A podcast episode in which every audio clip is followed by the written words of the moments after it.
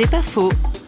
Auteur de plusieurs livres sur le sport, l'architecte Marc Perelman parle du fanatisme sportif et des footballeurs marionnettes c'est des marionnettes qui, gagnent beaucoup d'argent et qui ont surtout un rôle d'identification. C'est ça qui me paraît important, qui ont un rôle surtout de joie par procuration. C'est ça qui me paraît aussi euh, assez inquiétant hein, du point de vue, voyez, de l'addiction qui est beaucoup plus massive hein, aujourd'hui, euh, alors que le football a été, il y a encore 30-40 ans, plutôt populaire.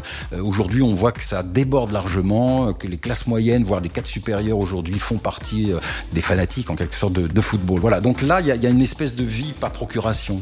Voir la victoire de son équipe, on a l'impression euh, que c'est notre victoire. Comme on dit, on est des champions. Euh, pas du tout. On reste ce qu'on est, c'est-à-dire simplement des, souvent des citoyens lambda. Euh, voilà.